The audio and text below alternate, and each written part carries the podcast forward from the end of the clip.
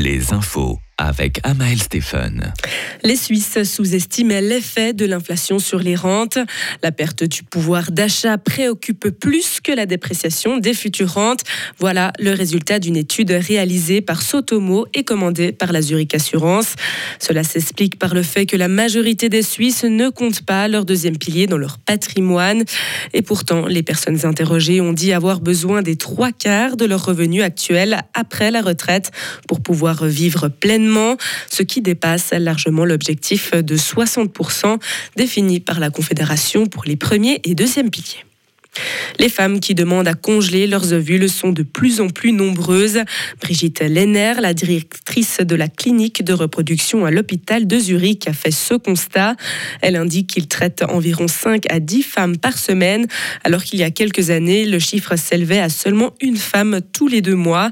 Les femmes qui font appel à ce procédé sont aussi plus jeunes.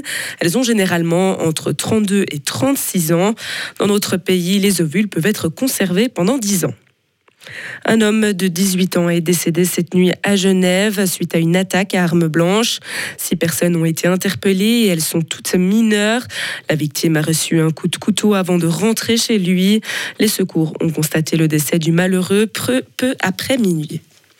Plus de 60 migrants ont été secourus ce week-end dans la Manche alors qu'ils tentaient de gagner l'Angleterre à bord d'embarcations de fortune. Une d'entre elles a été secourue au large du Pas-de-Calais car elle avait perdu son moteur dans l'eau. Un sauvetage qui a ramené sur la côte 46 naufragés.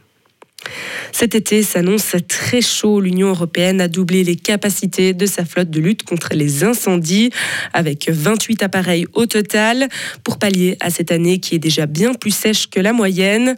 Après l'été 2022 enregistré comme le plus chaud en Europe, la présidente de la Commission, Ursula von der Leyen, avait déjà annoncé en septembre une augmentation du matériel, avec plus d'avions et d'hélicoptères bombardiers d'eau.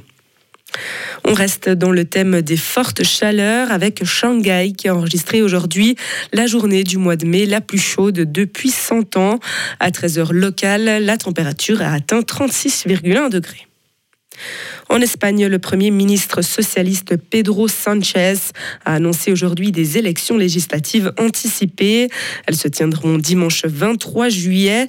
C'est à la télévision que M. Sánchez a annoncé avoir communiqué avec le chef d'État sa décision de dissoudre le Parlement avant. En Ouganda, le président a promulgué une loi anti-LGBT+, qui prévoit de lourdes peines pour les relations homosexuelles et la promotion de l'homosexualité. Une décision qui a suscité l'indignation de nombreuses ONG et menaces de gouvernements occidentaux. Dans ce pays d'Afrique de l'Est, les actes d'homosexualité sont passibles de prison à perpétuité depuis une loi datant de la colonisation britannique. Et dans ce texte, seul un aspect a été modifié, le fait d'être homosexuel n'est plus un crime, au contraire des relations sexuelles de même sexe qui le sont toujours. Retrouvez toute l'info sur frappe et frappe.ch.